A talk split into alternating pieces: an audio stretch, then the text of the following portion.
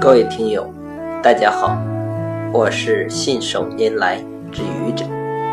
今天是星期六，欢迎收听《愚者扯闲篇》。俗话说：“岁月催人老，人都不愿意老，可是人又无法抗拒衰老。”古代的皇帝总是想长生不老。但没有一个如愿的。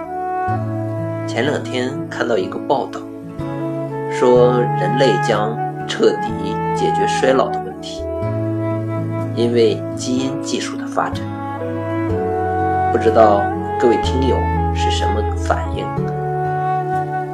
我觉得技术上解决了衰老的问题，可能没有任何实际的意义。地球。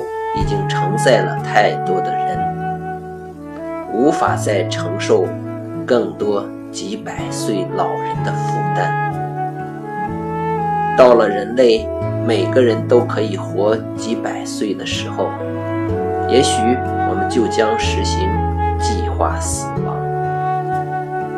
一个本来可以继续活下的人，要由其他人决定他的死亡。这是一件多么恐怖的事！还不如像现在一样，让上天决定我们何时生，何时死。这也许是最佳的选择。你觉得呢？谢谢各位听友，欢迎关注喜马拉雅主播信手拈来之愚者，欢迎订阅我的专辑。Hello，每天一个声音。